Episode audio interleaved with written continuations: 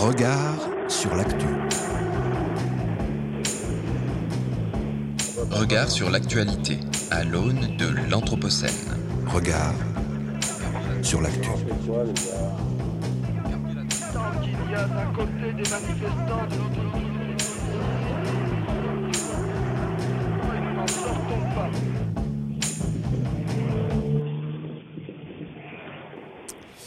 Bonjour à toutes, bonjour à tous. Vous en aviez marre de la fraîcheur de ce début de printemps? Eh bien, vous risquez de le regretter très bientôt, car les canicules précoces s'accumulent à la surface du globe, battant record de chaleur sur record de chaleur pour un mois d'avril. 45 degrés en Thaïlande, 42,4 en Chine, 42,3 au Bangladesh. Les morts s'additionnent, faisant craindre le pire pour l'été à venir. Plus près de nous, c'est en Espagne que des températures supérieures à 40 degrés sont attendues ces prochains jours. Cela inquiète particulièrement la filière agricole, déjà touchée par une sécheresse hivernale sans précédent. Et le sud de la France n'est pas épargné par le phénomène. Bienvenue dans l'émission Regard sur l'actualité. Une heure et demie pour décrypter l'actualité des mondes urbains anthropocènes en compagnie d'Emma Novelle et Damien Rondepierre. Bonjour à vous deux. Bonjour Florian. Bonjour Florian. François de Gasperi, lui, nous rejoindra au cours de l'émission. Alors aujourd'hui, on parle de récits, on parle d'imaginaire urbain en Anthropocène. Et donc à 18h20, on accueillera euh, Luc Ziadinski, géographe, professeur à l'ENSA Toulouse et spécialiste des questions temporelles. Mais on commence cette émission par Street Actu. Street. Actu. Street Actu.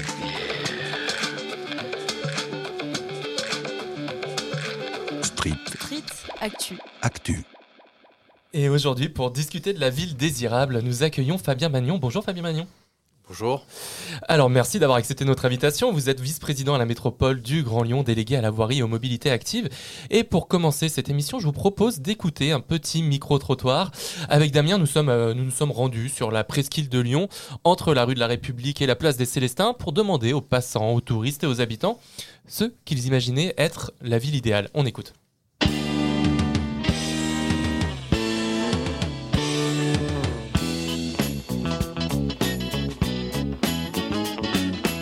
Vous imaginez la, la ville idéale, vous Ça serait une ville où, où il fait tout le temps beau, où, où les oiseaux chantent. Ah, c'est difficile à dire ça.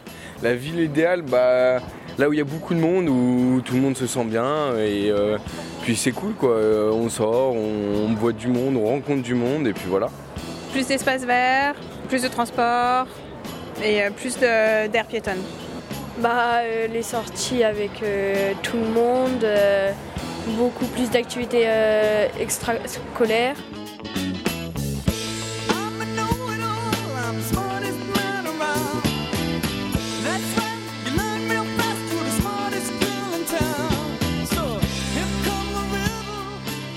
Comment est-ce que vous imaginez la ville idéale? La ville idéale, euh, sans, euh, sans bagnole. Ouais. Sans bagnole, ouais. Ah ouais. Ça, voilà, sans le bruit des voitures et, et le speed euh, des, euh, de la circulation des, des voitures et tout. Ouais. Ouais. Ouais. Un peu moins de pollution, moins de véhicules thermiques, euh, plus de voies cyclables, des transports euh, sur des périodes un peu plus, longues, c'est-à-dire je, pense aux transports nocturnes notamment.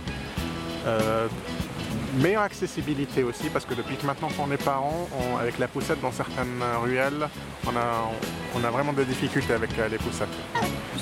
Déjà, euh, une ville qui vit beaucoup. Enfin, moi j'aime beaucoup euh, les villes qui vivent, surtout le, le soir. euh, et puis voilà quoi. Ça veut dire quoi une ville qui vit? Euh, ça veut dire une ville qui, qui, or- ouais, voilà, qui organise euh, plein d'événements, euh, où bah, on peut se rejoindre par exemple dans les bars le soir et pouvoir discuter avec plein de monde, faire de nouvelles rencontres. euh. Ben, ramener un peu ce qui, ce qui se passe en campagne, donc les bons vivants, mais en ville, ce serait un peu plus, un peu plus simple.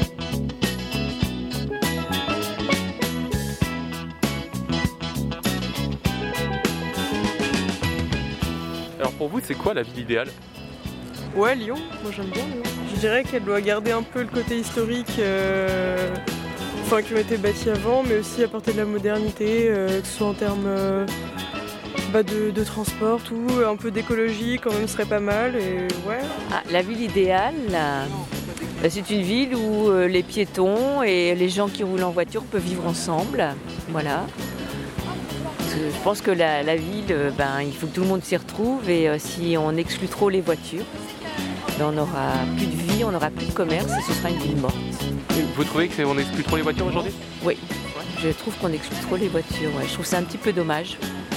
Parce que bon, euh, je vous dis, moi pour moi, la vie, c'est effectivement venir sur une place, voir les gens qui se promènent, euh, pouvoir sortir euh, tranquillement aussi, mais euh, on ne peut pas non plus exclure les gens qui vieillissent.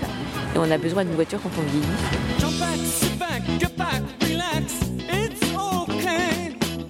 Comment est-ce que vous imaginez la ville idéale? Idéal Ouais. Sans voiture? Ouais Ouais. Quoi Dynamique, sportive. Et à Lyon, qu'est-ce qui manque pour que ça devienne une ville idéale? Ben, que tout le monde prenne le vélo déjà. Euh, sportive, euh, qu'on arrive, à aller en Ligue des Champions. et, euh, et après, euh, dynamique dans le sens euh, festif. Avoir des lieux de vie, euh, des foot courts, euh, s'amuser quoi. Il n'y en a pas assez Non, je pense pas. Ouais. Surtout des lieux de vie où tout le monde se réunit, euh, tranquille, euh, sans prise de tête. Plus d'espace vert. Ouais. Plus qu'autre chose. Ouais. Pourquoi particulièrement les espaces verts? Parce qu'il n'y a pas d'arbres dans les rues en fait. Et euh, c'est pour, euh, pour, euh, pour tout le monde en fait. Pour les passants mais aussi pour la ville, pour la respiration et pour la température. Euh, honnêtement, je sais pas parce que je me sens plutôt bien à Lyon. Je trouve, euh, je trouve même qu'on est mieux à Lyon que ailleurs en France. La bonne humeur. La bonne humeur Ouais, il manque un peu de bonne humeur à Lyon. Ouais. Ouais. Donc les gens ils sont tristes Triste et pas souvent de bonne humeur. Un peu plus de transport en commun pour limiter la circulation en ville. Déjà, je trouve que ce serait une bonne chose parce que. Enfin, déjà, ça pollue, en plus, c'est relou quoi. Enfin, il y a trop de monde, il y a des bouchons, euh, on ne peut pas les taper.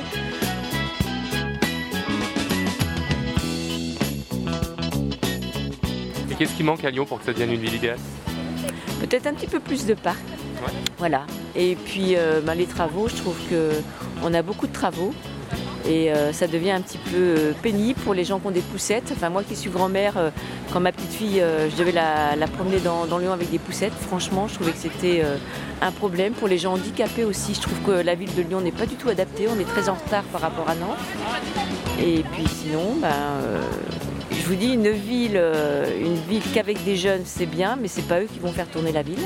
Donc il en faut et il faut toutes les générations.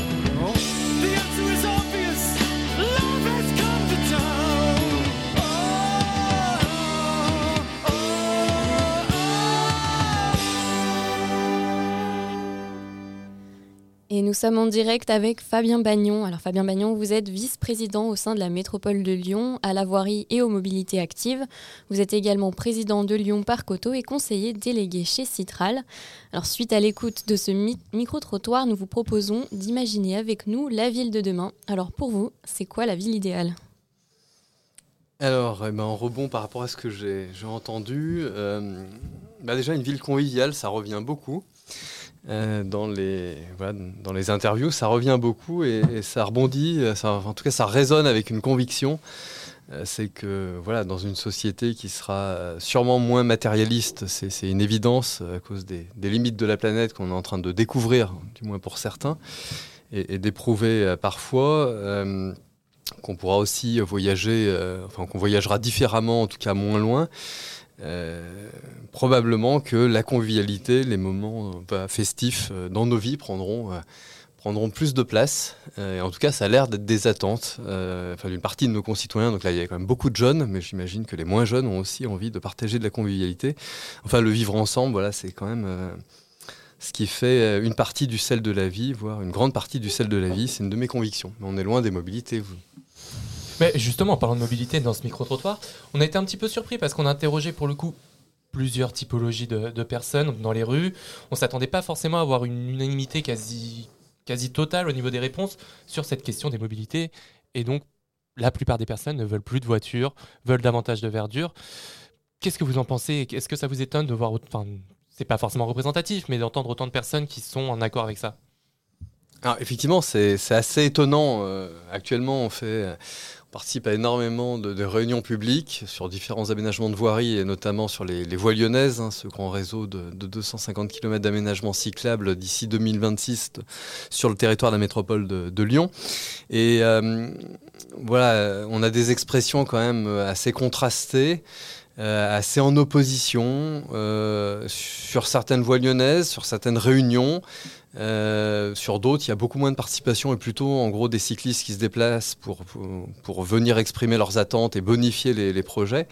Euh, mais effectivement, c'est assez, enfin vos, vos, reportages là sont, enfin vos interviews sont assez loin de, ce que j'entends au quotidien, ce qu'on voit aussi sur les réseaux sociaux, euh, même si c'est forcément un prisme, un prisme déformant. Euh, ceux qui râlent et qui sont en opposition par rapport à ces évolutions, parce que finalement c'est du changement, euh, le, le, fond très fort, sont assez, euh, je pense, audibles, sont aussi relayés par une partie des médias, on peut le regretter. Euh, je pense qu'il y a une surcouverture médiatique des expressions euh, négatives. Euh, voilà, j'ai des amis journalistes qui ont un regard un peu extérieur et qui, qui ont tendance à dire que sur Lyon, on a un traitement médiatique qui est, qui est, assez décalé par rapport à la, enfin peu neutre et assez décalé. Mmh. voilà, mais ça fait plaisir d'entendre d'autres attentes. Bon, on le savait aussi. Enfin, la question de la végétalisation, je pense que tout le monde est et au courant, et puis votre, votre introduction le, campait bien le, le, le sujet voilà, des, vagues, des vagues de chaleur, euh, la convivialité, on l'a dit, et puis d'une mobilité différente, de moins de pollution, je pense que, euh, et l'amélioration de la qualité de vie, je pense que c'est une, une aspiration euh, assez partagée dès lors qu'on pose les choses de façon euh, dépassionnée. Mmh. Et c'est sûr que quand on va dans une réunion publique ou quand on s'exprime sur les réseaux sociaux en réaction, euh, et ben on ne dit pas tout à fait la même chose. Et comme le dit euh, mon fils, qui a beaucoup de recul sur la situation, qui a bientôt la vingtaine, euh, voilà, ça bouge, vous faites bouger les choses, c'est quelque part nécessaire au, au regard de l'urgence environnementale. Euh, et il n'y a pas eu de manifestation, donc euh, oui, euh, ceux qui râlent, râlent, euh, mais globalement, la minorité, enfin la, la, majorité silencieuse qui est soit neutre, soit en, en phase avec euh, nos politiques, ne s'exprime pas. Ouais. Quoique, de plus en plus, euh, je reçois des messages d'encouragement, voire même de félicitations, et c'est en train de s'accélérer sur les derniers mois, et oui, ça, ça, crée toujours une petite émotion quand on les reçoit. Alors, vous l'aurez compris, donc notre journée est consacrée aux imaginaires de l'Anthropocène, et donc on se pose la question, une question préliminaire à, cet entretien qu'on peut retrouver aussi à l'écoute de ce micro-trottoir ou plus globalement, comme vous en parlez dans le, débat, dans le débat médiatique. La question c'est est-ce que l'imaginaire urbain, est-ce qu'il est à l'arrêt? Est-ce qu'il se limite à une opposition un peu binaire entre pro-voiture et anti-voiture? Qu'est-ce que vous en pensez? Effectivement, c'est assez intéressant. Oui, c'est assez binaire. On est un peu incapable de penser cet imaginaire urbain, comme vous dites. Mais en fait, ça va beaucoup plus loin que là, euh, beaucoup plus loin que ça. C'est qu'en fait, on est incapable euh, de penser euh, l'imaginaire sociétal et, ouais. et, la trajectoire sociétale. Enfin, voilà, on sait très bien qu'on est sur une très mal engagé sur une trajectoire sociétale qui nous conduit dans, dans le mur. Euh, voilà, et pas que les générations futures, mais, mais, mais toutes les, les, générations actuelles et les futures. Et en fait, voilà, maintenant que le constat est fait, il est urgent de dessiner un imaginaire vraiment désirable parce qu'on a besoin de réenchanter les choses. Enfin, et, je lis actuellement, je suis en train de finir, le, livre de, Salomé Saké, et, voilà, ça résonne aussi fortement avec, avec euh, mes enfants qui ont 18 et 20 ans. Euh, L'absence d'avenir, le, vrai, euh, nos futurs euh, pour la jeunesse, c'est quand même absolument terrifiant. C'est terrifiant. Il faut donner, bien sûr, une perspective sociétale à toutes les générations, peut-être encore plus pour, pour la jeunesse. Et voilà, il y a des difficultés, ça va être compliqué, on le sait, mais tout n'est pas. Il ne faut pas sombrer dans le catastrophisme, il faut se mettre en mouvement, il faut dessiner un, un imaginaire euh, voilà, désirable, et je pense que ça va vraiment euh, se fonder sur le vivre ensemble. C'est sympa d'être dans une immense maison avec un, un grand terrain, une, une, pelouse bien verte et un, devant son immense écran tout seul avec sa zapette à la main c'est pas vraiment ce qui fait le sens de la vie. Et in fine c'est pas vraiment je pense que ce que les gens recherchent. Ils sont un petit finalement un peu seuls dans cette société de d'ultra consommation et je pense qu'ils ont besoin de choses donc en fait il y, y, a vraiment quelque chose de euh, voilà qu'il faut mettre en mots qu'il faut mettre en images qu'il faut mettre en programme politique. Et honnêtement euh, voilà. Alors je, je, je, je, vais être dur avec tout le monde mais il y a personne qui le fait. Personne. Euh, même même la gauche même les écolos ils ne le font pas. Moi j'en parle souvent en disant on n'a pas on a des solutions. On sait promouvoir des solutions de mobilité ce qu'on fait très bien à Lyon. Mais euh, il, est où le, il est où le récit désirable? Il est où le récit qui, qui fait envie? Enfin euh, voilà, trois lignes de tramway, euh, un BHNS et 250 km de, de piste cyclable, c'est pas hyper excitant quoi. Et vous devancez un peu ma question. Quand on est élu justement métropolitain, comment est-ce qu'on fait pour inventer ce nouvel imaginaire de la ville? Et est-ce qu'on arrive à en inventer un nouveau sans simplement reprendre des recettes qui sont déjà expérimentées ailleurs de type les îlots, les super îlots de Barcelone, de type la cyclabilité d'Amsterdam, en le réadaptant aux particularités, particularités pardon, locales. Alors, en fait, il y a, en, termes de solutions techniques, il n'y a pas grand-chose à inventer. Alors, Il y a toujours à inventer, bien sûr, on aura besoin de, de recherche, d'innovation, oui, mais, mais on a quand même beaucoup de solutions. Vous avez parlé, euh, oui, de Barcelone, on est allé s'inspirer un peu partout et, avec cette logique d'adapter au territoire, euh, d'aller prendre les meilleures pratiques, notamment sur le vélo, mais sur la marche à pied, sur les euh, et les adapter au, territoire, c'est absolument, c'est absolument essentiel. Mais c'est pas le récit, ça c'est autre chose. Ça c'est des solutions techniques, c'est des trucs d'ingénieurs, je connais bien, hein. j'en fais partie. Euh, mais mais euh, c'est pas un récit. Voilà, c'est pas un récit. C'est des solutions. On les a. Elles existent. L'idée, c'est de les rendre désirables. C'est de rendre les transports en commun plus désirables qu'ils ne sont actuellement. Le vélo, de montrer à quel point il est désirable, parce que le vélo, ça rend libre et heureux. Ça suffit. Plus, ça rend en bonne santé. Je dirais même, ça rend en bonne santé, libre et heureux. C'est déjà pas mal, mais il faut le montrer. Et donc là, on va rentrer là-dedans parce que moi, je me définis. Euh, j'ai toujours été chef de projet dans ma vie, mais je me définis un peu comme un directeur de projet sur mes, compétences, les compétences donc voirie et mobilité active. Euh, mais euh, il n'y a pas que ça, il y a euh, l'aspect accompagnement, changement, communication. Et donc cette année, enfin, on a une agence de communication qui va travailler sur le récit sur les mobilités et qui va montrer à quel point déjà mise en récit de ce qu'on fait, et puis euh, rendre ces mobilités alternatives encore plus désirables. Donc on y travaille, voilà, ça, va sortir d'ici la fin de cette année. Il est grand temps euh, pour donner envie à nos citoyens de s'inscrire dans cette logique et de ne pas avoir l'impression de subir et de ne pas avoir l'impression, euh, comme ça a été dit, hein, que de toute façon notre seule politique c'est de virer la voiture de, de, Lyon de la métropole. En fait, c'est un pur fantasme, mmh. mais quand même, quand on raconte pas l'histoire, et eh ben les autres le racontent à votre place et ils tirent leurs propres conclusions. Et quand vous voyez que tous les projets réduisent la place de la voiture, ils peuvent penser que c'est la finalité. Non, mmh. la finalité, c'est la qualité de vie, euh, la question évidemment de, de l'environnement, de la dépollution, c'est tout ça.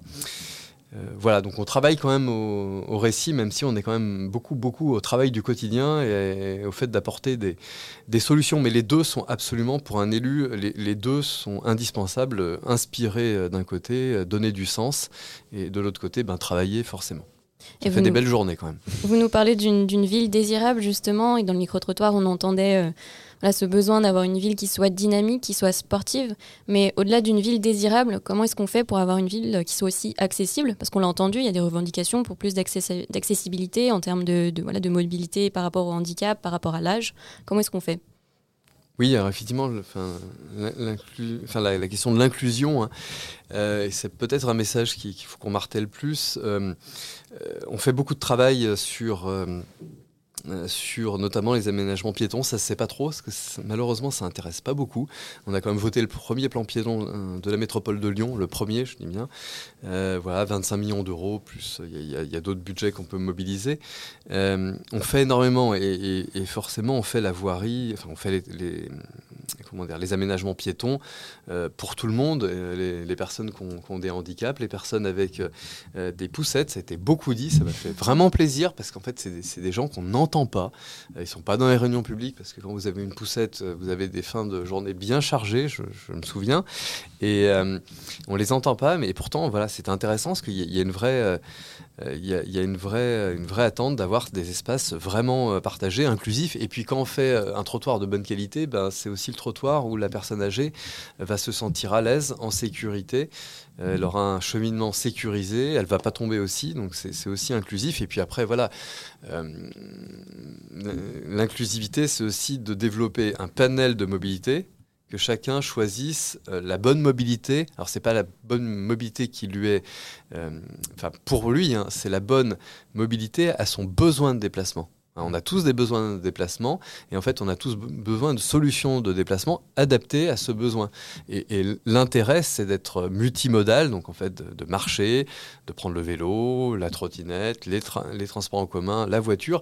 Euh, et quand vous utilisez, vous maîtrisez tous ces moyens de transport, en fait, euh, vous avez une grande fluidité de, de déplacement euh, une grande facilité et en fait, ça, du coup, ça allège vraiment votre, votre journée.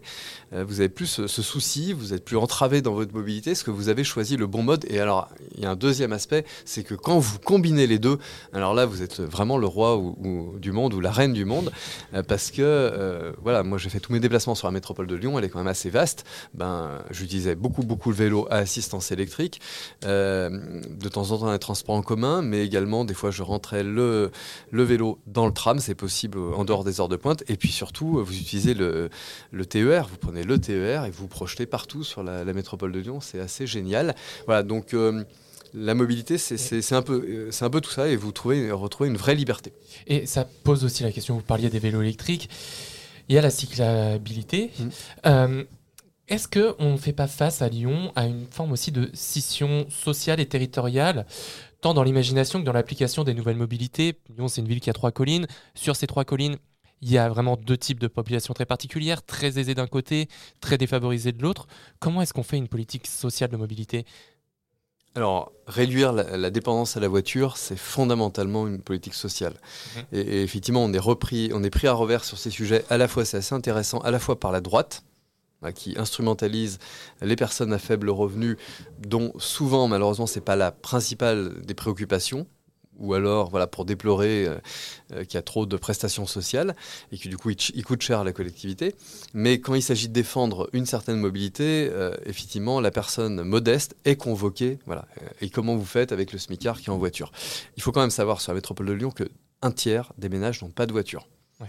Et penser que c'est uniquement pour faire euh, euh, caricatural les bobos du centre-ville, c'est faux. C'est l'essentiel de ces gens. J'ai pas le chiffre, il faudrait l'avoir.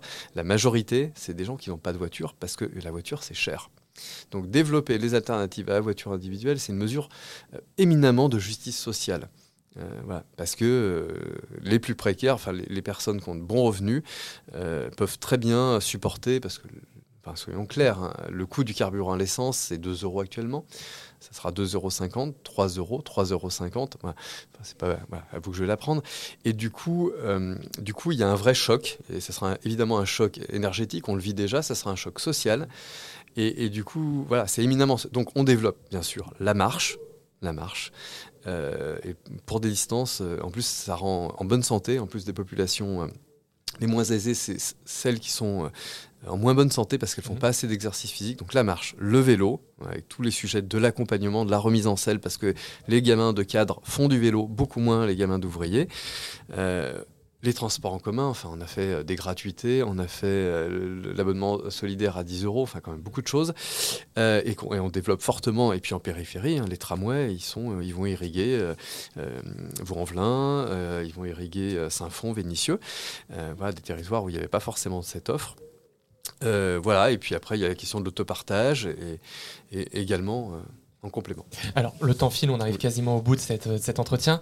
Juste, je voulais vous poser une dernière question.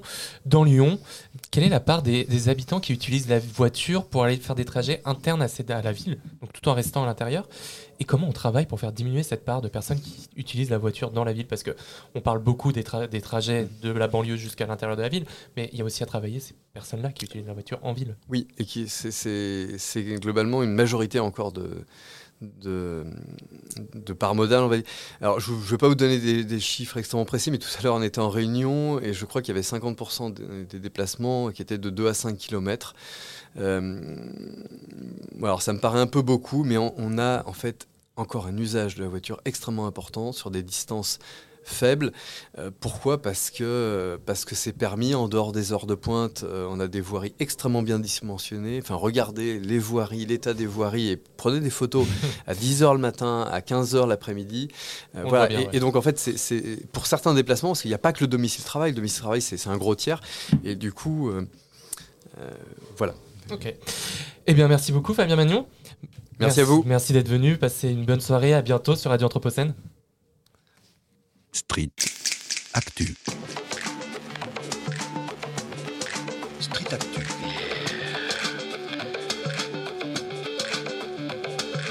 Street Street Actu. Actu.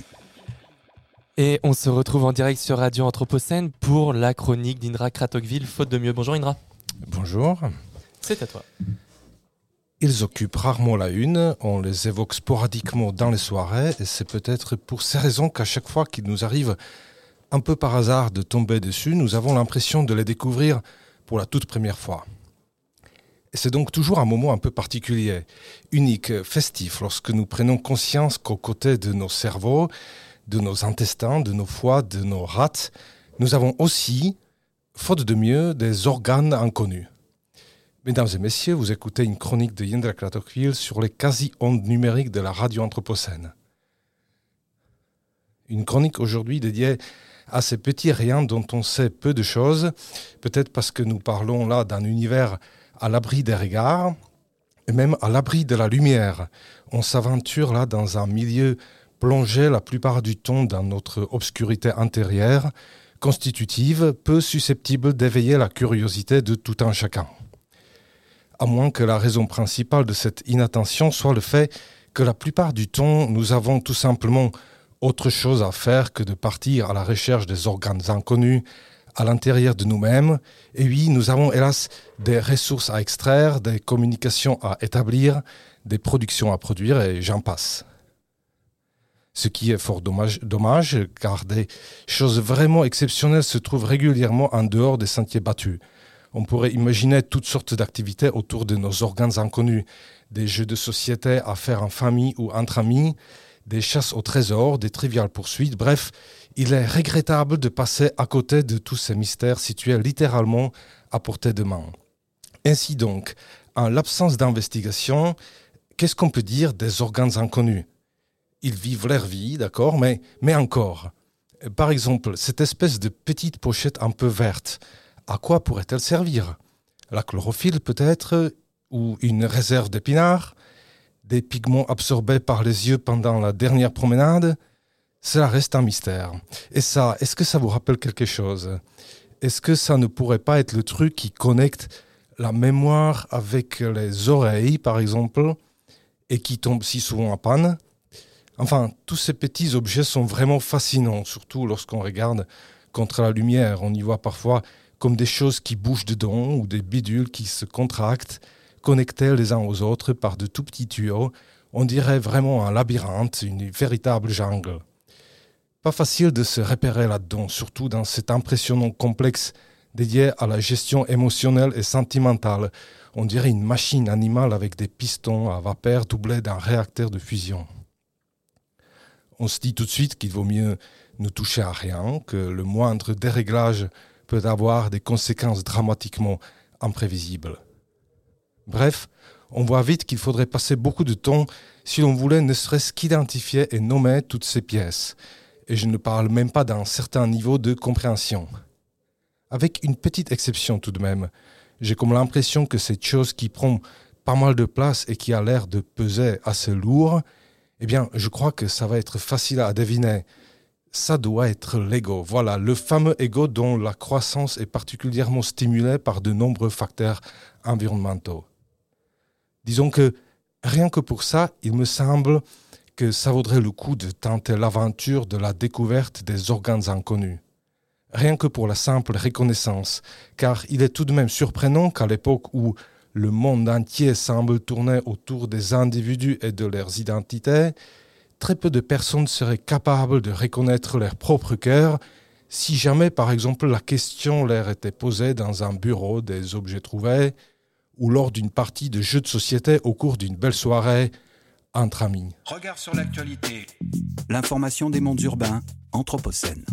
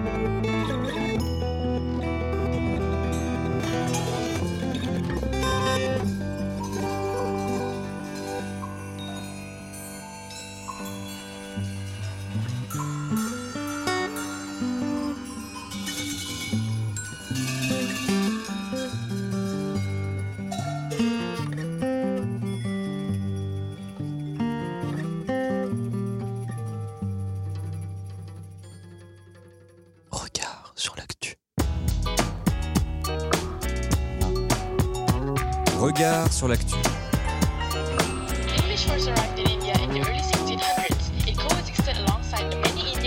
like Regard sur l'actu. So now I'm in studio. L'actu. Comment allez-vous? Et il est 18h sur Radio Anthropocène, 18h, 18h04 même, on est un petit peu en retard sur Radio Anthropocène et on retrouve le journal de la rédaction. Regard sur l'actualité. L'information des mondes urbains, Anthropocène. Le journal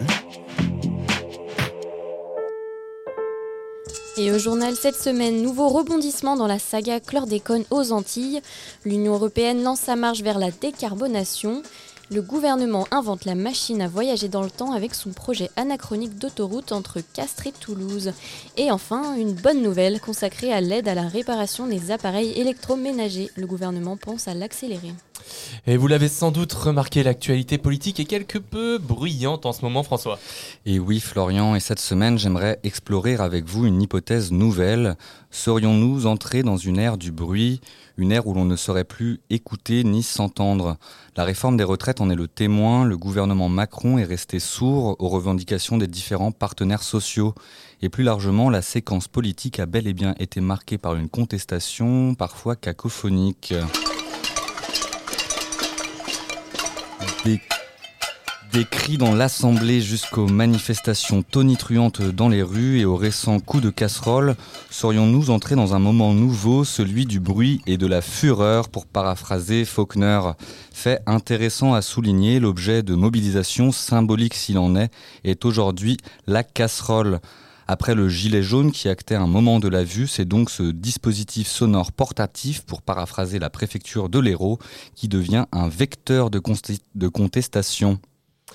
Au-delà de ces réflexions liminaires, François, tu voulais considérer le bruit comme un nouveau marqueur de l'Anthropocène. Oui, car le bruit est un tueur invisible. Ses effets sur la santé sont nombreux. Quelques éléments de définition d'abord. Le bruit est défini comme un son affecté d'une valeur négative, vécu comme une agression sensorielle et même physique.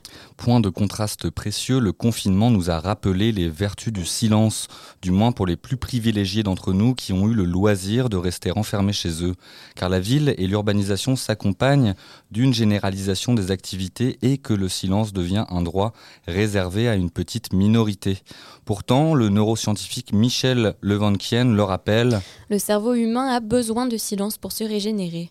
C'est un besoin physiologique fondamental. Le bruit est une nuisance qui n'est pas suffisamment prise en compte alors qu'il est un problème de santé publique. Et les effets néfastes sur la santé ne sont pourtant plus à démontrer. Tout à fait Florian, car à l'inverse des paupières qui peuvent se fermer, il n'existe pas de moyens physiologiques nous permettant de ne pas entendre à moins de se boucher les oreilles. À ce titre, vous vous êtes tous sans doute déjà retrouvés exaspérés par le bruit d'une moto qui démarre en trombe ou de ces pubs YouTube qui vous crient en tête sans crier gare. Des précisions médicales s'imposent ici. Face à l'exposition au bruit, les cellules ciliées situées dans nos tympans s'abîment et au-delà d'un certain seuil, plus de 80 décibels, leur dégradation peut entraîner jusqu'à la surdité. D'après l'OMS, dans un rapport de 2018, le bruit serait ainsi devenu le deuxième facteur environnemental provoquant le plus de dommages après la pollution de l'air. Et en chiffres, ça donne quoi? Un francilien perdrait en moyenne au cours de sa vie entière une année de vie en bonne santé du fait de son exposition au bruit et jusqu'à trois ans chez les personnes qui vivent dans les endroits les plus bruyants, d'après les estimations réalisées en 2019. Précise Fanny Mitlecki, directrice de Bruit Parif. Mais le bruit a aussi de nombreuses conséquences extra-auditives comme les troubles du sommeil. Rappelons également les, les conséquences directes du bruit sur le système cardiovasculaire, les troubles cardiaques ischémiques, notamment l'infarctus du, du myocarde et un risque d'hypertension artérielle. L'exposition au bruit augmente en effet la sécrétion de cortisol, principale hormone du stress, avec des conséquences psychologiques notables, dépression pouvant aller jusqu'à la démence, risque d'isolement et baisse des interactions sociales. Et des inégalités face au bruit Aujourd'hui, la perception du bruit évolue. 78% des, des franciliens en sont préoccupés. Ils le placent comme quatrième inconvénient majeur d'habiter en Ile-de-France après le coup de la vie, l'insécurité et la pollution. Les principaux responsables sont identifiés, les transports et le voisinage qui demeurent les principales variables déterminantes avec de fortes inégalités sociales d'exposition. En Ile-de-France, 15% de la population est exposée à des effets sur la santé extra-auditive en raison de niveau de bruit des transports qui excèdent les valeurs limites réglementaires. Au-delà de ces données chiffrées, des évaluations monétaires ont aussi été établies. Et oui, et puisque la parole est d'argent et que le silence est d'or, l'Agence de la transition écologique et le Conseil national du bruit ont évalué à près de 147 milliards le coût social du bruit en chiffrant les externalités négatives qui lui sont liées sur la santé, les dépréciations immobilières, les pertes de productivité au travail, etc. Mais malgré cette évidence, Les politiques publiques n'accordent pas la même attention à la lutte contre le bruit par rapport à ce qui est fait sur la pollution de l'air. avertit la même Fanny Mitlecki. Et il y a comme un bruit de couloir et le sujet du silence trouve aujourd'hui un écho de plus en plus retentissant. Des solutions techniques existent pour réduire le bruit de la circulation routière, recours aux véhicules électriques, abaissement des vitesses de circulation et installation de revêtements de chaussée qui ont des propriétés d'absorption du bruit. Mais lutter contre les bruits, c'est aussi éviter d'en faire. Et Fanny Mitlecki voit dans l'aménagement des villes Un levier important en évitant les matériaux qui sont très réfléchissants, notamment tout ce qui est minéral, d'où l'intérêt de la végétalisation des façades, des espaces verts qui permettent de créer des zones de pause sonore. Mais le bruit n'affecte pas que les humains car la santé est désormais globale. Et oui, Florian, et que notre intérêt en tant qu'espèce humaine dépend aussi de la préservation des écosystèmes. Rappelons d'abord que c'est Rachel Carson qui, dès 62, dans son ouvrage phare Le printemps silencieux, sonnait l'alerte d'une tendance à la disparition des oiseaux et de leurs chants. Une étude de plus récente se penche sur l'impact des bruits liés aux activités humaines sur la vie marine. De nombreux organismes marins sont dépendants de la production, de la transmission et de la réception de sons pour des aspects essentiels de leur vie. Or, le paysage sonore marin est pollué par la cacophonie anthropogénique croissante, produite par exemple par la navigation, l'exploration des ressources ou la construction d'infrastructures. Et parallèlement, la biophonie a été réduite par la chasse, la pêche et la dégradation de l'habitat. Et pire encore, c'est l'évolution même du son qui perturbe nos cerveaux. Et oui, Florian, et je vous parle enfin de compression, une tendance croissante qui consiste à tasser les sons de façon électronique, à réduire les écarts entre les sons forts et les sons faibles. Avec l'essor des formats MP3, des plateformes de musique et autres casques, il n'y a plus de micro-silence et l'oreille ne se repose plus. Or, cet organe qui fonctionne en continu pardon, a besoin de plages de repos pour pouvoir se régénérer. Et face à ce constat, des artistes dénoncent la compression. Christian Hugonnet, fondateur de l'association La Semaine du Son, parrainé par l'UNESCO, travaille notamment sur un label avec Universal, l'IRCAM et l'Institut de l'audition afin de limiter la compression excessive et de définir des objectifs de qualité sonore. Il devrait être présenté en 2024. Et face à la compression, créons-nous donc des sas de décompression pour éviter la dépression. Le scandale de la chlordécone connaît de nouveaux rebondissements, Damien. Et oui, Florian, on ne déconne pas avec la chlordécone. Vous savez, cet insecticide à la toxicité reconnue, utilisé entre 1972 et 1993 aux Antilles pour sauver la monoculture de la banane menacée par les charançons. Rappelez-vous, en 2006, des associations de Martinique et de Guadeloupe déposent plainte et dénoncent les dérogations accordées par l'État français aux planteurs de ces deux îles concernant l'utilisation de ce pesticide. En France, je le rappelle, la chlordécone est interdite depuis 1990. Et ces manquements ont des conséquences graves. Selon une étude de Santé publique France publiée en 2018, plus de 90% de la population adulte en Guadeloupe et Martinique est contaminée par le chlordécone. Et les taux d'incidence du cancer de la prostate y sont parmi les plus élevés du monde. Mais au début de la- de l'année 2023, pardon, la justice n'avait-elle pas prononcé un non-lieu, Damien Et si, le 2 janvier 2023, l'instruction du dossier par les juges n'a pas conduit à un procès? Pourtant, selon l'AFP, les deux magistrates reconnaissent que le recours au chlordécone est à l'origine d'un Scandale sanitaire sous la forme d'une atteinte environnementale dont les conséquences humaines, économiques et sociales affectent et affecteront pour de longues années la vie quotidienne des habitants. Alors pourquoi n'y a-t-il pas eu de procès? Eh bien, pour trois raisons principales. Tout d'abord, la difficulté de rapporter des preuves de faits commis entre 10 et 30 ans avant le dépôt de plainte. Deuxièmement, le décalage entre l'état des connaissances techniques ou scientifiques et la période à laquelle les faits ont eu lieu. Et enfin, la difficulté à appliquer des textes qui ont connu une évolution certaine depuis les faits. Mais tu vas nous l'expliquer, des archives ont été retrouvées et le, scandale réapparaît. Et oui, de nouveaux éléments viennent contredire la justice selon la cellule d'investigation de Radio France. En effet, je viens de vous en parler, les juges avaient estimé que les connaissances scientifiques des années 70 à 90 ne pouvaient prédire les conséquences du chlordécone sur l'homme. Or, Lorsqu'on regarde les études publiées dans la littérature scientifique, on savait près de 80% de ce que l'on sait aujourd'hui de la toxicité de la chlordécone. affirme selon France Info Jean-François Narbonne, toxicologue consulté par la justice. Mais ces informations n'étaient pas suffisantes? Eh bien non, car il manquait des pièces centrales au dossier dans les archives, les rapports sur la toxicité du produit et les rapports sur son efficacité. En effet, Radio France dévoile qu'il n'existe plus aucune trace des propos qui ont été tenus en commission des toxiques entre 1972 et 1989, ce qui couvre quand même une période de 17 ans de compte rendu.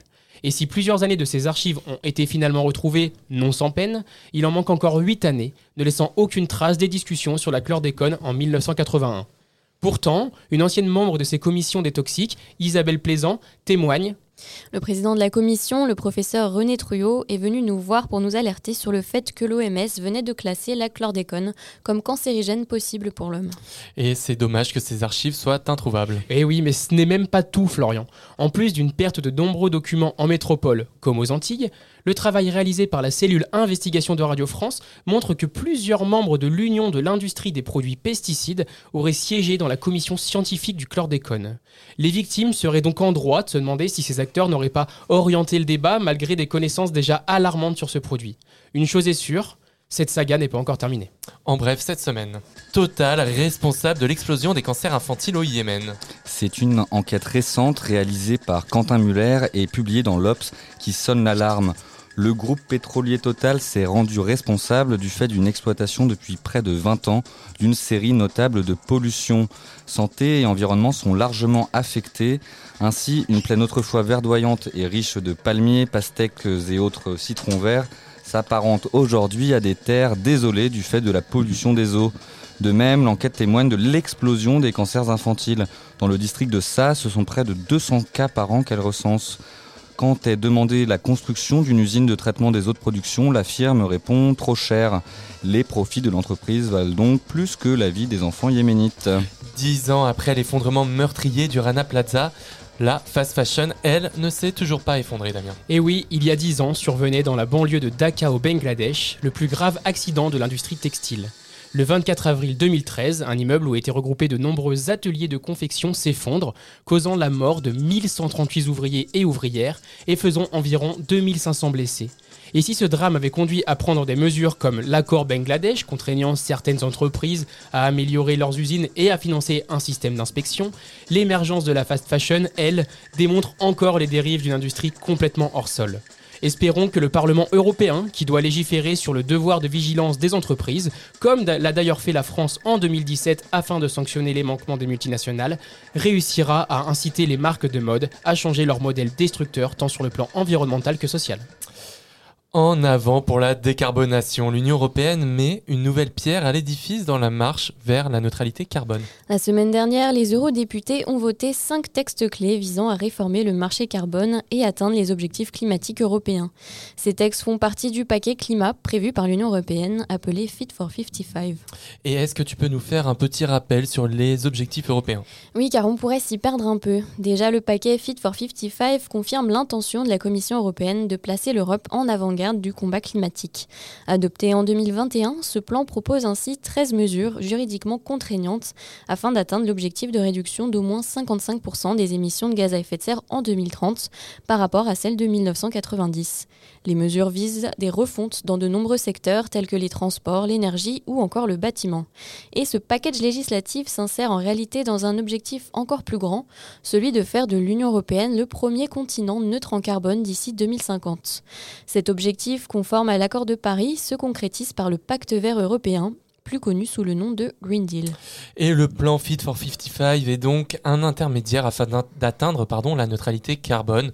Et plusieurs jalons sont en passe d'être atteints avec ce nouveau vote des eurodéputés. D'abord, le Parlement européen a donné le feu vert à la toute première taxe carbone aux frontières. Ce mécanisme consiste à taxer les émissions de CO2 des produits importés les plus polluants s'ils n'ont pas été conçus dans les mêmes conditions environnementales que leurs concurrents européens. Le dispositif vise ainsi à inciter les partenaires commerciaux de l'Europe à la décarbonation. Ensuite, les eurodéputés ont entériné la réforme du système d'échange de quotas d'émissions, appelé plus communément le marché carbone. Les industries les plus émettrices y achètent des droits à polluer qui sont de moins en moins disponibles au fil des années. Ainsi, le plan Fit for 55 prévoyait de rehausser les ambitions de ce marché et désormais, les émissions des secteurs concernés devront avoir chuté de 62% contre 43% auparavant. Son périmètre sera également élargi aux émissions du secteur maritime. Et enfin, fini les quotas gratuits pour le secteur de l'aviation d'ici 2026. Mais c'est surtout l'adoption d'un second marché carbone qui fait débat en France et même parmi les élus de la gauche et des groupes verts français. Alors au vu de l'urgence climatique, faut-il faire payer les ménages pour leurs activités polluantes? Épineuse question qui risque de faire naître des débats houleux. En effet, il est prévu qu'un second marché carbone, appelé ETS2, s'applique au transport routier, donc sur les carburants, et les bâtiments, au travers du chauffage. Mais principale victime de cette décision, le porte-monnaie des particuliers. Cette mesure est non sans rappeler la taxe carbone sur les carburants qui avait été adoptée en France en 2018, à l'origine du mouvement des Gilets jaunes. Cinq ans plus tard, l'Union propose un texte du même acabit, faisant craindre une résurgence des mouvements sociaux. Pourtant, l'équation ne semble pas tout à fait la même. Déjà, le texte prévoit de plafonner le prix du CO2 à 45 euros la tonne, au moins jusqu'en 2030, et de reporter l'entrée en application de la mesure si l'envolée du cours de l'énergie actuelle se poursuit. Surtout, pour garantir une transition climatique équitable et socialement juste, les eurodéputés ont validé la création d'un fonds social pour le climat dès 2026. Doté de 86,7 milliards d'euros, il devra accompagner les petites entreprises et les ménages qui sont les plus vulnérables dans leur transition. Il serait financé par les recettes de ce nouveau marché carbone. Mais pour certains, ces dispositifs risquent de ne pas suffire. Et oui, les fortes augmentations des cours du pétrole et du gaz que l'on connaît depuis plus d'un an n'ont pas conduit à des vagues de rénovation significatives ou à une, ou à une, ou à une électrification massive des transports. D'autres politiques plus larges doivent donc être mises en œuvre en parallèle pour que le signal prix soit efficace. Explique Camille Defar, chef du Centre énergie de l'Institut Jacques Delors et chercheuse en politique européenne de l'énergie. L'acceptabilité sociale de telles mesures n'étant donc pas encore acquise, il reste à voir comment seront mis en place les mécanismes de compensation. Et la bonne nouvelle de cette semaine n'est pas si nouvelle. Elle date en effet du 15 décembre dernier et la mise en place par l'État du bonus réparation pour nos appareils électroniques, sauf que... Sauf qu'une bonne nouvelle n'arrive jamais seule, et surtout sur Radio Anthropocène. Depuis le 15 décembre, presque personne ne l'a utilisé. Le site reporter nous apprend que seulement 21 000 réparations ont eu lieu et près de la moitié concernaient des lave-linges et des lave-vaisselle. Et cela représente 500 000 euros alors que le fonds dispose de plus de 62 millions d'euros rien que pour l'année 2023. Alors comment ça marche? Il faut se rendre dans un réparateur agréé qui vous fera bénéficier de cette aide de quelques dizaines d'euros selon les réparations. Ces réparateurs sont trouvables sur le site iréparation.eco. Mais la population n'est pas au courant de cette aide et les réparateurs ne sont pas évidents à trouver.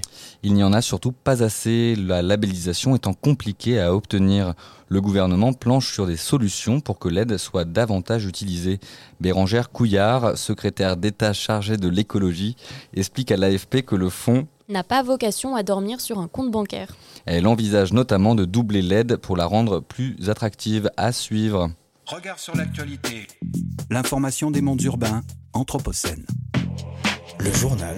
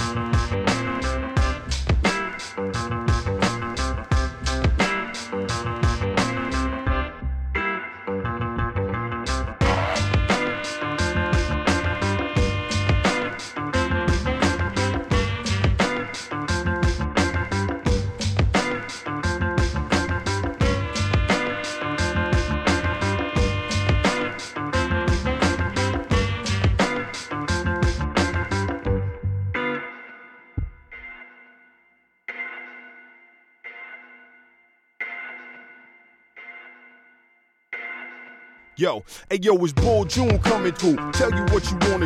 Get up on the dance floor and rock until the morning dew. Can't be a party poop, dance, be a part of the group and ride the loop. If you can't fly the coop, this is Bosco's. Blues like chicken made it Roscoe's.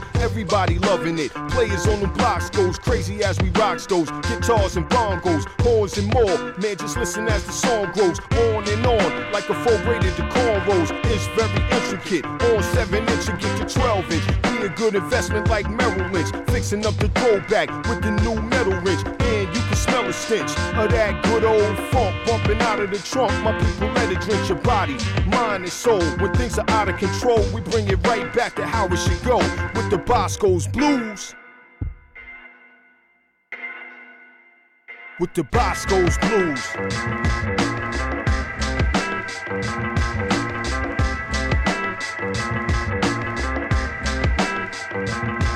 With the Bosco's blues.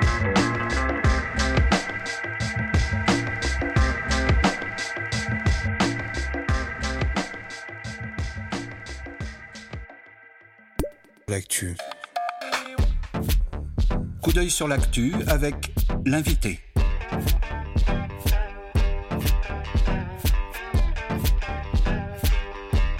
Coup d'œil sur l'actu avec l'invité. L'invité des regards. Et nous recevons cette semaine le géographe Luc Gwadzinski pour échanger avec lui sur la question du temps, des rythmes et des nouveaux imaginaires temporels de la vie urbaine. Luc Gwadzinski, bonjour. Bonjour. Alors vous êtes géographe, professeur à l'ENSA de Toulouse et vos travaux de recherche concernent principalement la question des rythmes urbains, des mobilités et de la nuit.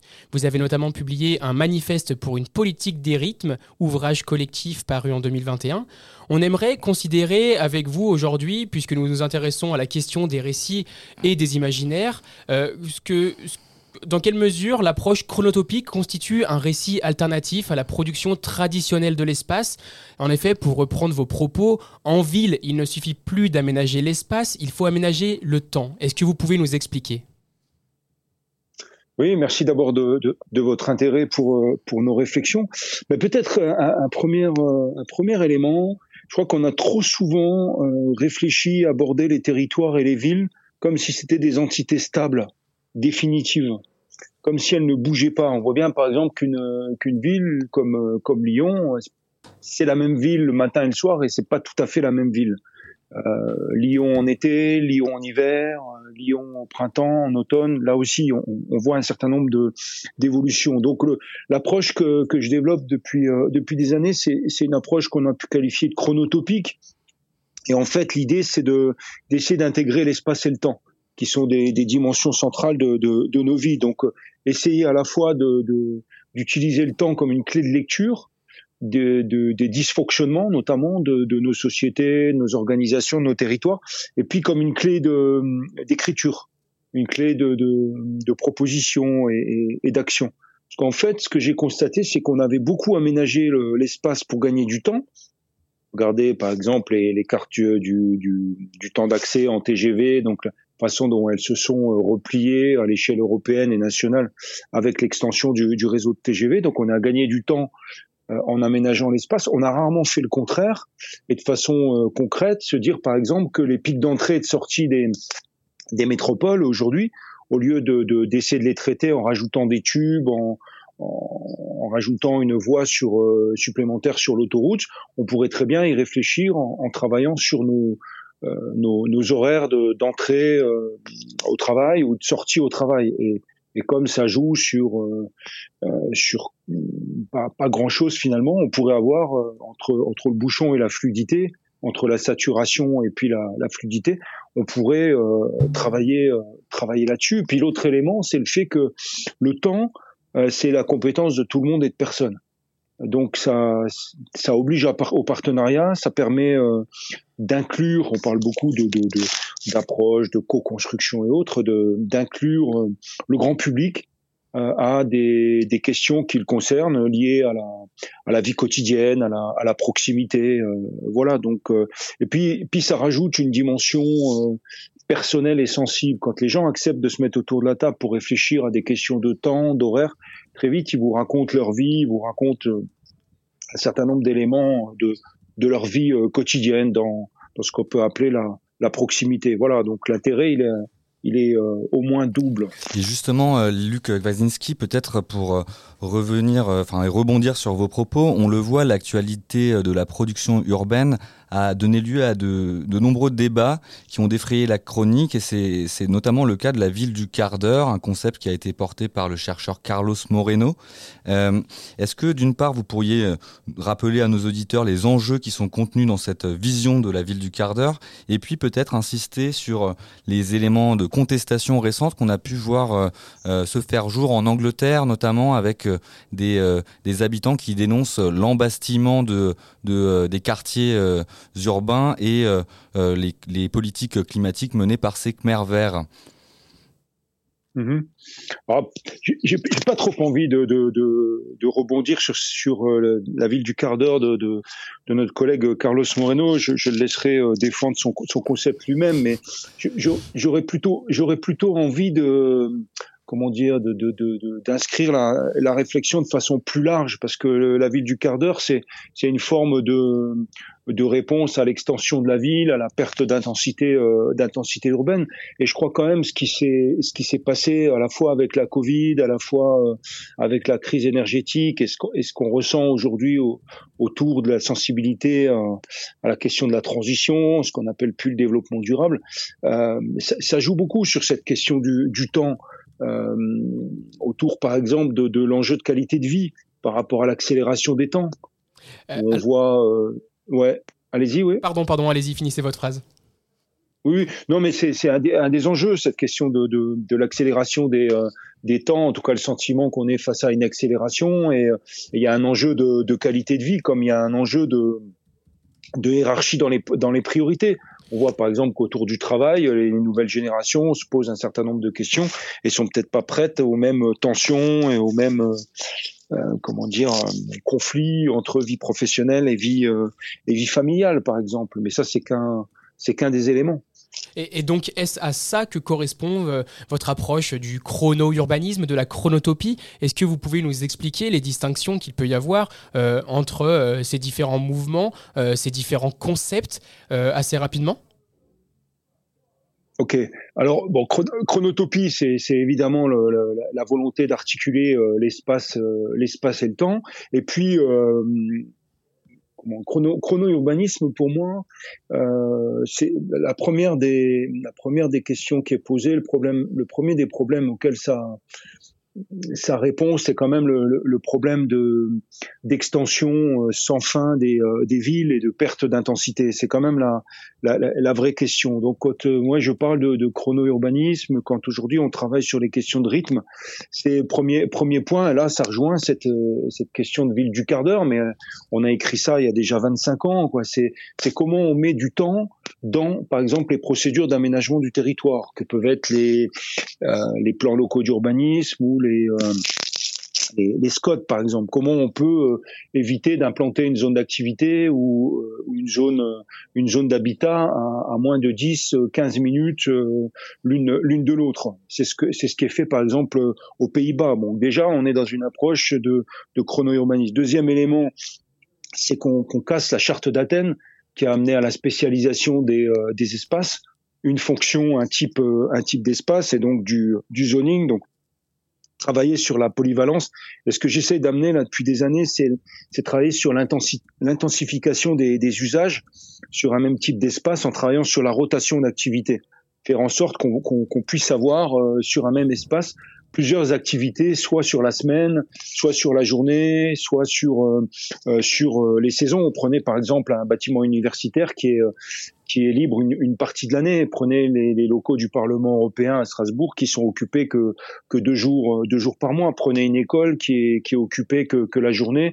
Le soir, elle est vide. Le week-end, elle est vide. Prenez un parc automobile euh, qui, qui est utilisé par des entreprises qu'en semaine. Comment on peut l'utiliser euh, éventuellement le, week-end? Euh, Voilà. Donc là, la, la, la chronotopie, c'est une façon de représenter. Donc ça renvoie à la, à la question peut-être pas du récit, mais des imaginaires, de- de- de- d'être capable de représenter cet espace et, et- et ce temps euh, en mouvement, d'avoir des, des cartes dynamiques, euh, de pouvoir les, les présenter, de faire en sorte que tout le monde puisse dialoguer autour. Et puis le chrono-urbanisme, c'est les solutions qui vont pouvoir euh, émerger euh, au fil du temps avec les différents acteurs. Je sais pas si j'ai été très clair. Non Si, si, ça l'est tout à fait. et, et pour euh, poursuivre cet échange, peut-être revenir sur ce que vous, le constat que vous, vous faites dans le manifeste pour une politique des rythmes. Vous parlez euh, de l'émergence de pathologies rythmiques inquiétantes. D'une part, est-ce que vous pourriez nous expliciter ce que seraient ces, ces pathologies rythmiques et peut-être revenir euh, face à l'idée de ces pathologies, est-ce qu'on pourrait parler davantage de ménagement du temps plutôt que d'aménagement du temps? Oui, alors les pathologies, bon, c'est c'est- c'est peut-être un peu trop, euh, c'est peut-être un- une métaphore qui renvoie peut-être trop à, à, l'idée de la, de la maladie, donc euh, peut-être que qu'elle est qu'elle est pas aussi euh, bien appropriée que qu'on aurait voulu qu'elle qu'elle soit, mais euh, pathologie, c'est c'est vraiment cette idée de de de, euh, de- de saturation qu'elles soient des, des saturations euh, dans la vie personnelle, qu'elles soient des, des saturations dans nos, dans nos organisations, que ce soit des saturations dans l'espace public euh, ou autre. Donc ça, c'est une forme de pathologie. Dans les autres pathologies, vous avez euh, euh, aussi euh, le- la difficulté qu'on peut avoir euh, aujourd'hui face à, à la multitude, parce qu'on n'a on n'a jamais appris à gérer nos temps. Euh, on apprend à marcher, on apprend à circuler, mais on apprend euh, finalement assez peu à, à gérer nos temps, à gérer nos agendas.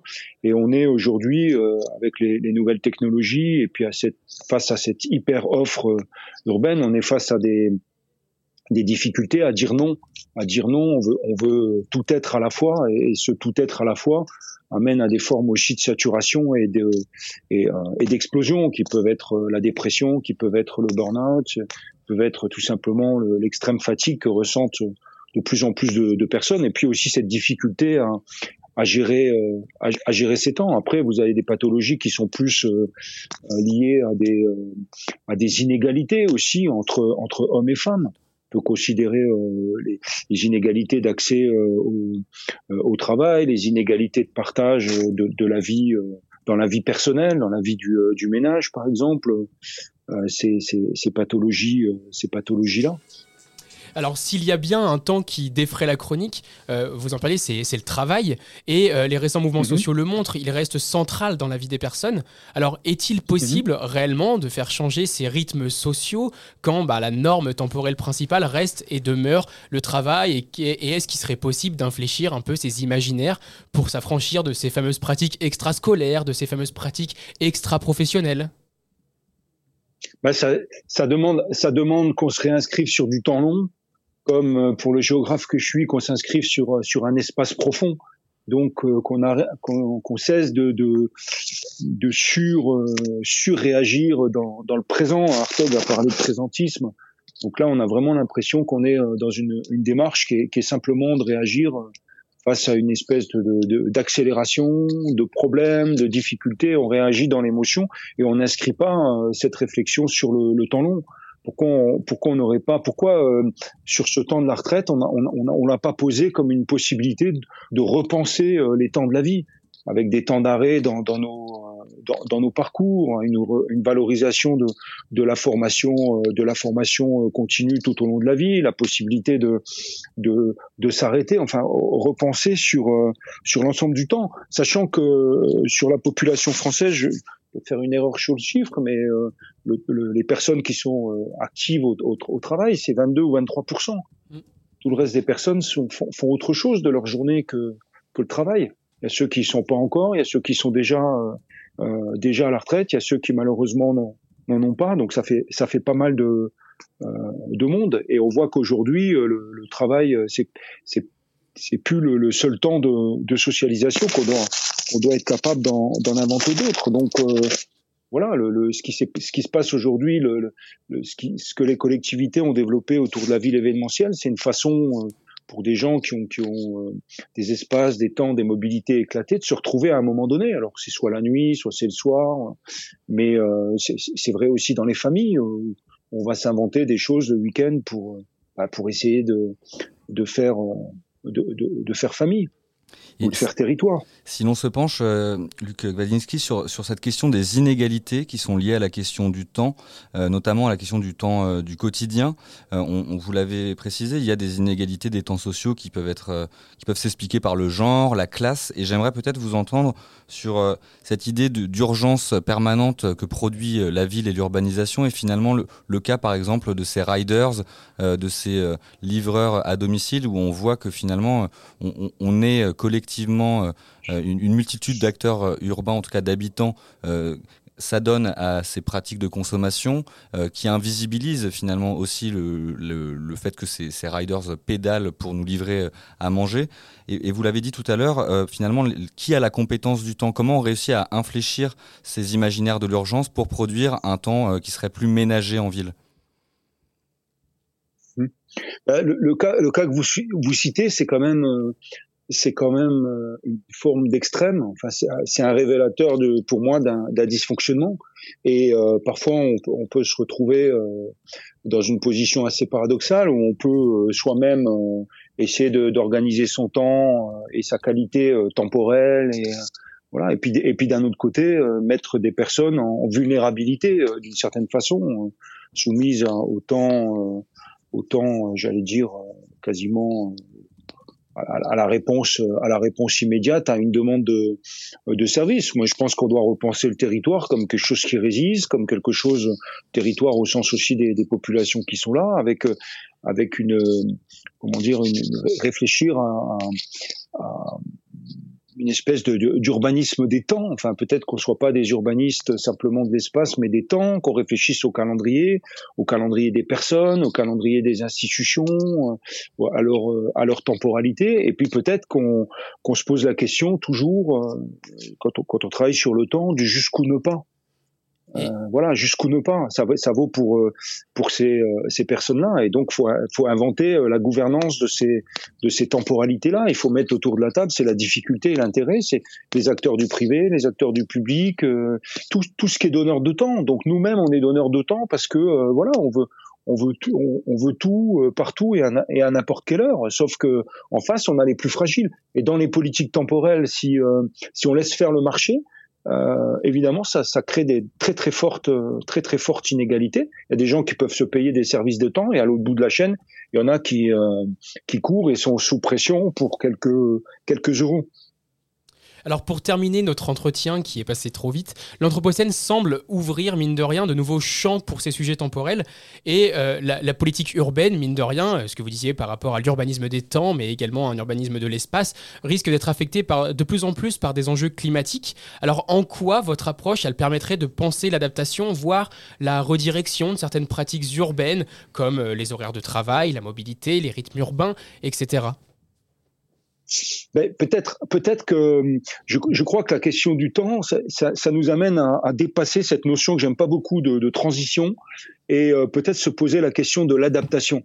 Donc euh, la nécessité d'une adaptation en, en permanence à toutes sortes de choses qu'on appelle encore parfois des, euh, des crises, et donc se mettre dans la position de, de, de, de, de quelqu'un, quelqu'une qui, qui va travailler sur un, un imaginaire, des, des, des outils, mais du domaine de l'instable, du temporaire, du réversible, du, euh, du malléable. Voilà, comment on peut euh, travailler euh, cette ville et ses, et ses réponses en faisant confiance à demain? C'est-à-dire, moi, je crois quand même que le futur se construit. J'ai l'intention d'y habiter, comme dirait euh, Woody Allen. Et puis, euh, je pense que, que cette approche temporelle, elle nous amène vers quelque chose que- qu'on appelle parfois la transmodernité. Cette idée de, de, de on sait peut-être pas ce que sera demain, on n'a plus les grands récits pour demain. Vous en construisez un avec euh, avec l'anthropocène, je crois. Euh, et, et en tout cas, si le temps peut y contribuer, c'est dans cette question du malléable, de, de, de l'adaptable et la possibilité de de- d'expérimenter, de, de, de lancer des choses vers euh, vers demain, comme avant les les rois d'Espagne et du Portugal en- envoyaient des, des des, des, des, des bateaux vers, euh, j'allais dire, vers les Indes ou les, les Amériques sans trop savoir où on allait, mais il y avait un pari là-dessus. Donc moi, je mise, euh, je, mise sur cette approche temporelle euh, territorialisée, peut-être autour des villes et des, et des territoires, où les gens se mettent en réseau, se mettent en réseau, repensent ensemble ce qu'ils ont, ce qu'ils ont envie de faire, la, la, vitesse à laquelle ils, ils ont envie de le faire, et puis testent des choses.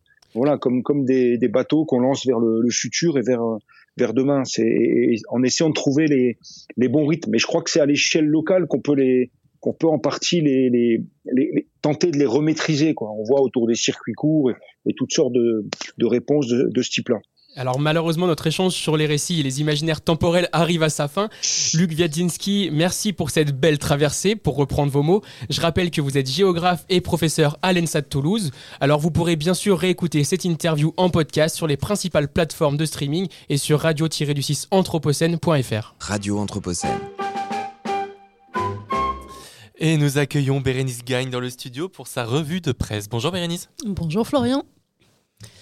En cette belle journée sur les récits de l'Anthropocène, je risque de casser l'ambiance. Arrêtons de nous raconter des histoires. Reconnaissons que ce que nous appelons pudiquement nos compensations carbone relèvent essentiellement de croyances dont l'unique but est de soulager nos consciences. Pour paraphraser Mallarmé, un arbre planté jamais n'abolira mon vol au Qatar. David T. O., professeur d'océanographie à l'Université de Hawaï, a publié dans Nature le 4 avril dernier une tribune au titre explicite. L'élimination du dioxyde de carbone n'est pas, à l'heure actuelle, une solution adaptée pour le climat. Il faut changer de récit. Et c'est quoi du coup l'élimination du dioxyde de carbone? L'élimination du dioxyde de carbone, ou en anglais Carbon Dioxide Removal, CDR, c'est le net dans zéro émission nette. L'expression désigne l'ensemble des activités permettant de capter le CO2 de l'atmosphère et de le séquestrer durablement, que ce soit dans les sols, dans les arbres, dans les océans ou même dans des matériaux fabriqués comme du béton.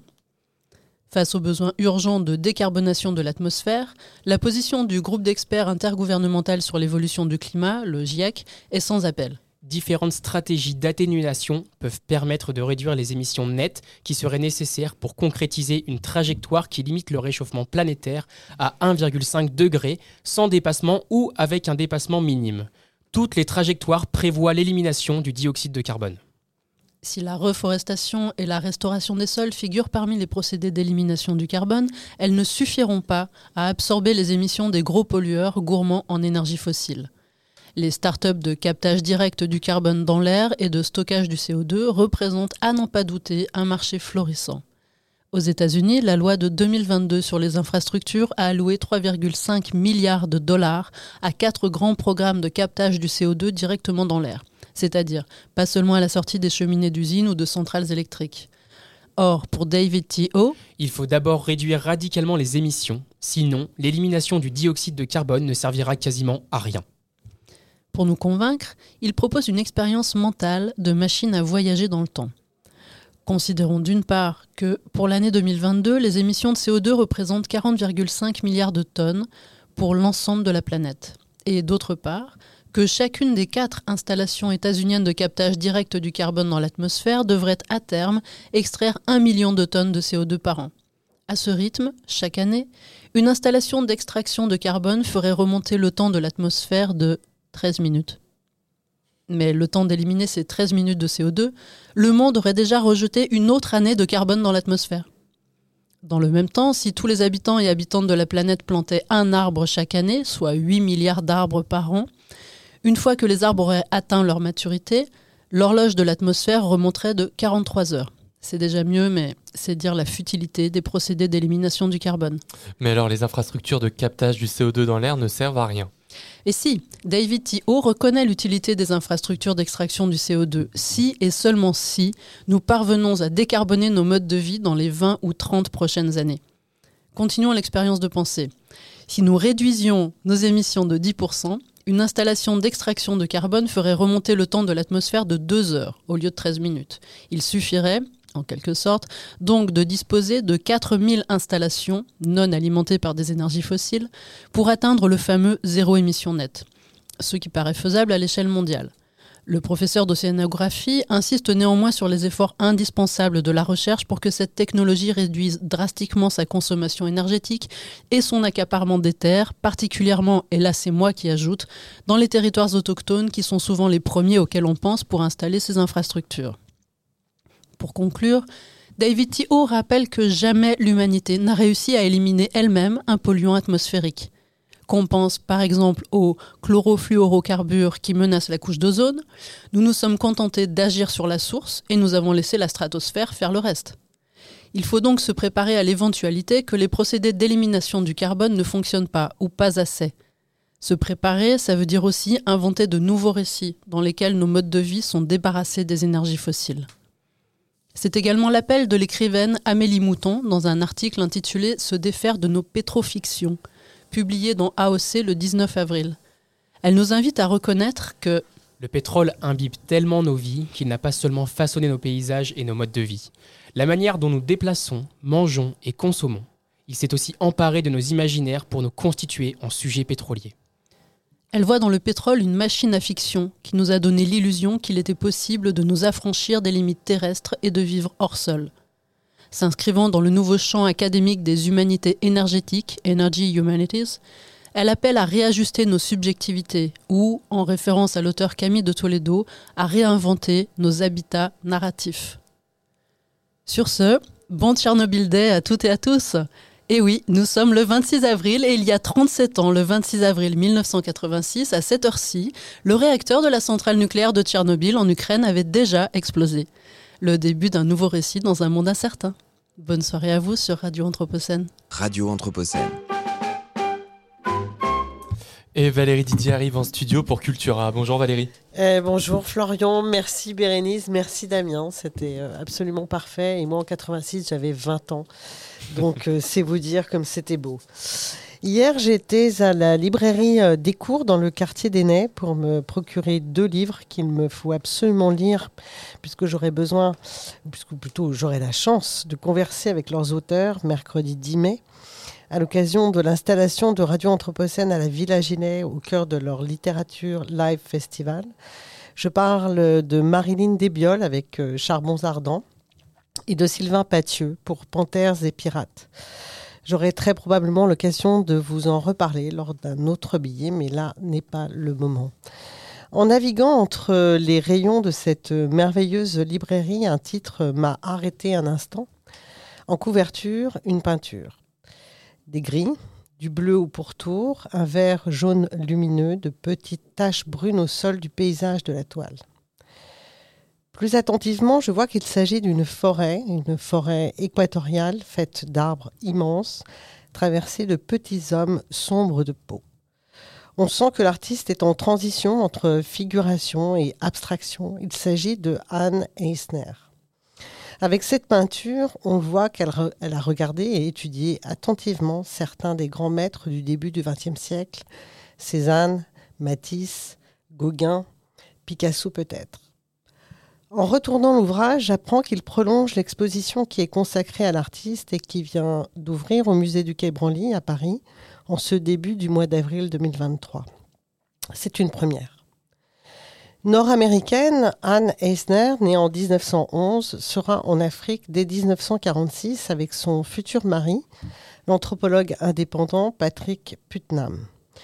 Ce dernier est le fondateur du Putnam Camp, tout à la fois station de recherche, lieu d'hébergement et dispensaire médical, situé à Épulu, au Congo, alors colonie belge.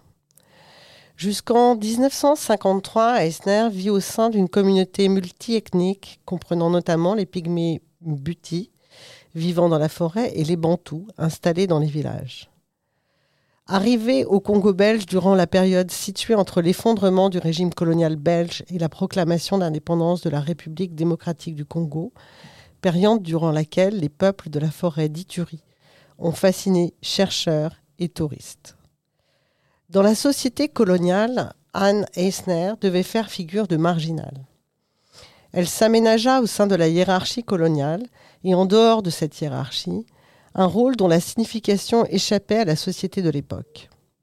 Première femme blanche à séjourner de longues périodes dans les camps de pygmées buti, où il chassait tandis qu'elle peignait. Jouant avec les marges de sa propre pratique, elle transcrivit 200 légendes et consigna d'abondantes notes ethnographiques. Ces rencontres, cette acculturation au récit de ces peuples dont elle a pris la langue, ont nourri son inspiration. Ses œuvres peintes sur place avaient pour sujet principal la forêt environnante et la vie dans les camps pygmées, dans des compositions marquées par les effets d'ombre et de lumière. De retour à New York, sa ville, en 1954, elle peint de mémoire dans une véritable explosion créatrice, en s'attachant principalement à représenter les femmes bouties et bantoues dans leurs tâches quotidiennes. Je m'interroge. Pourquoi était-il devenu important pour Eisner de faire toute la place à ces femmes? Peut-être que son regard anthropologique, tel qu'il se dégage de ses toiles, procède d'un point de vue multiple, en tant que femme, en tant que l'une des mères, en tant qu'occidentale et en tant que peintre. Anne Eisner était en effet l'une de ces femmes, puisqu'elle-même traversait les frontières et s'inventait dans ses tableaux. Que sa liberté artistique ait surpassé ses notes écrites témoigne de la complexité du monde dépeint dans son œuvre. Maintenant, il me reste à voir ces toiles en chair et en os, en format et en texture. Cela ajoutera à ma compréhension. J'ai jusqu'au 3 septembre, comme vous, vous d'ailleurs. Pour terminer, je fais un détour par la rumba congolaise, dont on peut dire que c'est un des plus grands événements musicaux du XXe siècle. Rappelons-nous, des esclaves africains partent forcés aux Amériques, en l'occurrence à Cuba, alors colonie espagnole. Et au tout début du XVIIe siècle apparaît une musique incroyable qui est le son cubano, peut-être premier genre des musiques créoles. Dans les années 30, période de l'accélération de la mondialisation, cette musique traverse l'Atlantique dans l'autre sens et arrive à l'embouchure du fleuve Congo. Latino-américaine, en espagnol et aux racines africaines, cette musique va immédiatement séduire les deux Congos, alors colonies belges et françaises. Wendo Kolosoy enregistre en 1948 le premier tube de la rumba congolaise. Et cette musique va jouer un rôle dans les indépendances des deux Congos proclamées en 1960 avec l'iconique Indépendance Tcha-Tcha du Grand Calais. Écoutons maintenant Marie-Louise de Wendo Colossoy que l'artiste Anne Eisner a nécessairement entendu. Solo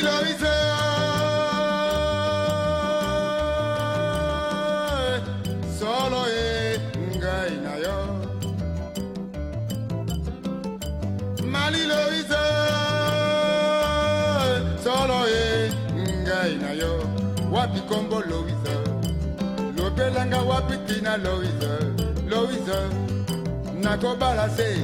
Loise Nakodila ye kokila lobi. Loise Solo penza ngai nakobala luize bokilo mpe na ngai na yo nde libala. Ngai na yo tolingani. Libala na ngai na yo mama luize wapi luiza Eh.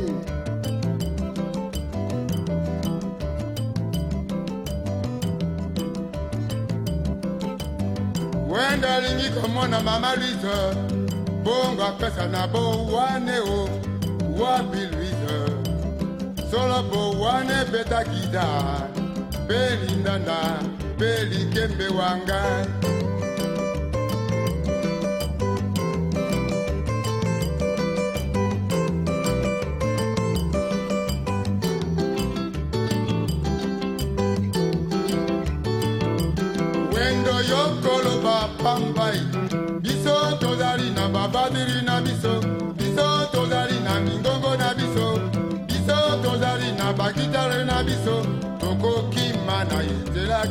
ngambwa ye mama ye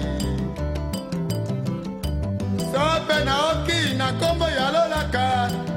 Oyo bakotuna ngai bakonzemba ngai wendoso kataloge ya kobola gitare marie loise marie loise solo mpenza nakobola gita nabola mpe likembe na ngai mpe na violo wapi liza na ngai mama Et merci à toutes, merci à tous de nous avoir suivis. Vous pouvez retrouver notre émission et toutes les chroniques sur radio-anthropocène.fr et sur votre plateforme de podcast préférée. Merci à Emma, merci à Damien, merci à Valérie, merci à Bérénice, merci à François et merci à Thomas à la technique. Tout de suite, c'est les mercredis de l'Anthropocène. L'Anthropocène, toute une histoire. Un plateau débat en compagnie de Joris Mathieu et de Nicolas Boudier, metteur en scène et directeur du théâtre Nouvelle Génération, le TNG de Lyon. L'occasion de revenir sur la composition de ces récits alternatifs, leur scénarisation et les effets qu'ils produisent sur les imaginaires collectifs. Nous, on se retrouve la semaine prochaine à 17h30 sur Radio Anthropocène. Bonne soirée à tous.